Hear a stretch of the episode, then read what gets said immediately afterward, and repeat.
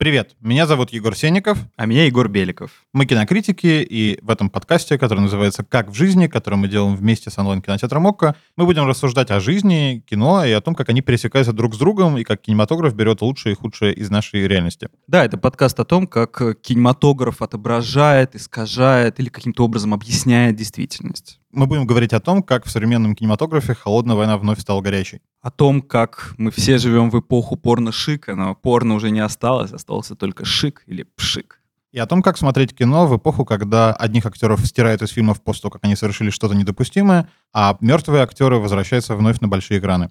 Мы живем в удивительное время, когда кино меняется очень-очень быстро, и мы даже не успеваем иногда за этим проследить. Будущее туманно, но неизбежно. Слушайте подкаст «Как в жизни», который мы делаем вместе с онлайн-кинотеатром «Ока».